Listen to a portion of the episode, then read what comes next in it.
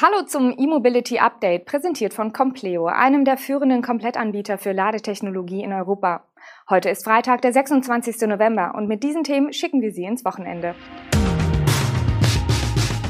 Mehr Reichweite für Peugeot Elektroautos. Kettle sucht Personal für Batteriewerk nahe Erfurt. Neuer Kia Niro kommt 2022. NIO und Shell kooperieren und Tazari präsentiert Leichtfahrzeugtrio.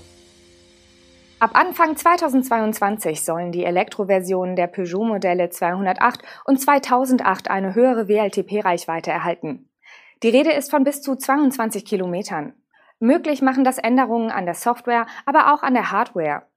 Der Peugeot E208 bietet dann eine kombinierte WLTP-Reichweite von bis zu 362 Kilometern und der größere Peugeot E2008 von bis zu 342 Kilometern. Im Alltag soll das Plus gar nicht größer ausfallen als im Testzyklus. Laut Peugeot sollen bei Temperaturen nahe 0 Grad Celsius im Stadtverkehr bis zu 40 Kilometer mehr möglich sein. An den Eckdaten des Antriebs selbst ändert sich nichts. Es bleibt bei dem 100 kW starken E-Motor von Vitesco und der 50 Kilowattstunden großen Batterie. Dennoch gibt es eine Neuerung am Antrieb selbst. Eine neue Getriebeübersetzung, also klassische Mechanik, soll die Reichweite bei Straßen- und Autobahnfahrten optimieren. Eine weitere simple Maßnahme sind andere Reifen bei der Auslieferung. Die Reifen auf den 16 Zoll Alufelgen beim E208 und den 17 Zöllern beim E2008 sind künftig aus der Güteklasse A+. Ihr geringerer Rollwiderstand sorgt für eine höhere Effizienz. Die dritte Maßnahme ist schon etwas komplexer. Ab 2022 wird nicht nur eine neue Wärmepumpe verbaut, diese wird auch noch mit einem Feuchtigkeitssensor gekoppelt, der oben an der Windschutzscheibe sitzt. Nicht nur die Wärmepumpe an sich soll damit effizienter heizen. Mit den Daten des Sensors kann die Software Heizung und Klimaanlage insgesamt besser steuern. Das Reichweitenplus betrifft leider nur neue Autos. Eine Nachrüstung für die über 90.000 produzierten Fahrzeuge der beiden Modelle ist sehr unwahrscheinlich. Rund zwei Jahre nach dem Baubeginn wird der chinesische Konzern Kettle in den nächsten Wochen weitere Mitarbeiter für seine Batteriezellenfabrik bei Erfurt einstellen. Die Belegschaft soll sich dann von derzeit rund 180 Mitarbeitern aus Thüringen bis zum Jahresende auf etwa 225 erhöhen. Das kündigte Kettle-Europamanager Matthias Zentgraf gegenüber der deutschen Presseagentur an. Hinzu kämen 115 Mitarbeiter aus China, die unter anderem beim Aufbau von Produktionsanlagen eingesetzt seien. Der Spatenstich für den Bau des Werks erfolgte Mitte Oktober 2019.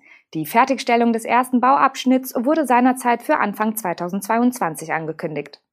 Ob es seither zu Verzögerungen gekommen ist, bleibt offen. Zentgraf führte gegenüber der DPA lediglich noch aus, dass in dem Neubau im Gewerbegebiet Erfurter Kreuz insgesamt sechs Fertigungslinien installiert werden und die Energieversorgung zu 100 Prozent mit Ökostrom erfolgen soll.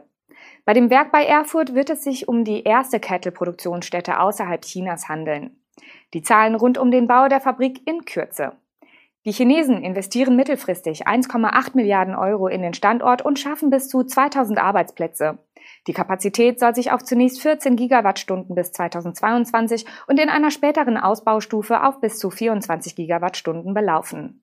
Von Erfurt aus will Kettle unter anderem den Münchner Hersteller BMW mit Batteriezellen für Elektroautos beliefern. Elektroautos sicher und komfortabel laden mit der neuen Solo von Compleo. Ob in der heimischen Garage oder im Parkhaus, die AC Wallbox ist super leicht zu montieren und einfach praktisch in der Handhabung. Drei Versionen überzeugen private und professionelle Anwender gleichermaßen. 11 oder 22 kW Ladeleistung, Töne und Lichtsignale, optionale Spiralkabel, FI-Schalter und Überspannungsschutz, Umfeldbeleuchtung und vieles mehr. Bestellen Sie Ihre Solo von Compleo jetzt.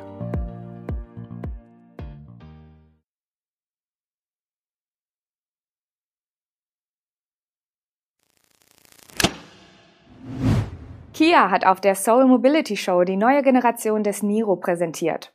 Diese wird im kommenden Jahr als Hybrid, Plug-in-Hybrid und batterieelektrisches Modell in den Handel kommen. Der Fokus bei der Präsentation lag auf dem von Grund auf neu gestalteten Design. Ob es Änderungen bei den Antrieben geben wird, verrät Kia bislang nicht. Die erste Generation des Niro wurde seit 2016 ausschließlich mit alternativen Antrieben angeboten. Die seit 2018 angebotene Elektroversion e-Niro übernahm die beiden E-Antriebe aus dem Kona Elektro. Also entweder 100 kW Leistung mit rund 39 Kilowattstunden großem Akku oder 150 kW mit der größeren 64 Kilowattstunden Batterie. Welche Änderungen es gibt, werden wir nachreichen, sobald sie bekannt werden. Bestätigt seitens Kia ist bisher lediglich, dass der Plug-in-Hybrid eine Technologie namens Green Zone Drive Mode erhalten soll. Dahinter verbirgt sich ein Geofencing, bei dem der Antrieb in bestimmten Gebieten automatisch in den reinen E-Modus schaltet. Klar ist zudem, dass sich das Design weiterentwickelt hat. Die in Seoul vorgestellte zweite Generation hat den etwas konservativen Look abgelegt und folgt der aktuellen und expressiveren Kia-Design-Philosophie. Die Scheinwerfer mit LED-Tagfahrtlichtern sind komplett neu und auffällig gestaltet. Auch das Heck mit den nun aufrecht stehenden Rückleuchten erinnert nicht mehr an den Vorgänger. Seitlich an der Karosserie gibt es in Kontrastfarbe lackierte Elemente. Und im Innenraum greift der neue Niro zahlreiche Elemente aus dem Kia EV6 auf. Der chinesische Elektroautohersteller NIO und der Mineralölkonzern Shell haben eine strategische Partnerschaft zur Zusammenarbeit bei Lade- und Batterietauscheinrichtungen in China und Europa geschlossen. NIO und Shell wollen bis 2025 gemeinsam 100 Batterietauschstationen in China installieren. Und auch erste Pilotstationen in Europa wollen die Partner gemeinsam betreiben. Für Shell bietet der Deal Zugang zu einem neuen Bereich des chinesischen Mobilitätsmarktes. Für NIO, das in China bereits eigene Lade- und Batterietauschstationen baut und betreibt, ist hingegen vor allem der Europateil der Abmachung für seine weitere Expansion interessant. So erhalten die Chinesen nicht nur einen Partner mit attraktiven Standorten für mögliche Batteriewechselstationen, auch das Ladestationennetzwerk von Shell in Europa wird NIO-Nutzern zur Verfügung stehen. Genauere Zahlen für die Pläne in Europa werden derzeit aber noch nicht genannt. Der Autobauer liefert seine Fahrzeuge bereits in Norwegen aus und hat auch dort schon eine erste Batterietauschstation aufgebaut. Über die konkreten Infrastrukturprojekte hinaus wollen NIO und Shell auch weitere Bereiche für die künftige Kooperation prüfen, insbesondere den Bau von Ladestationen in China.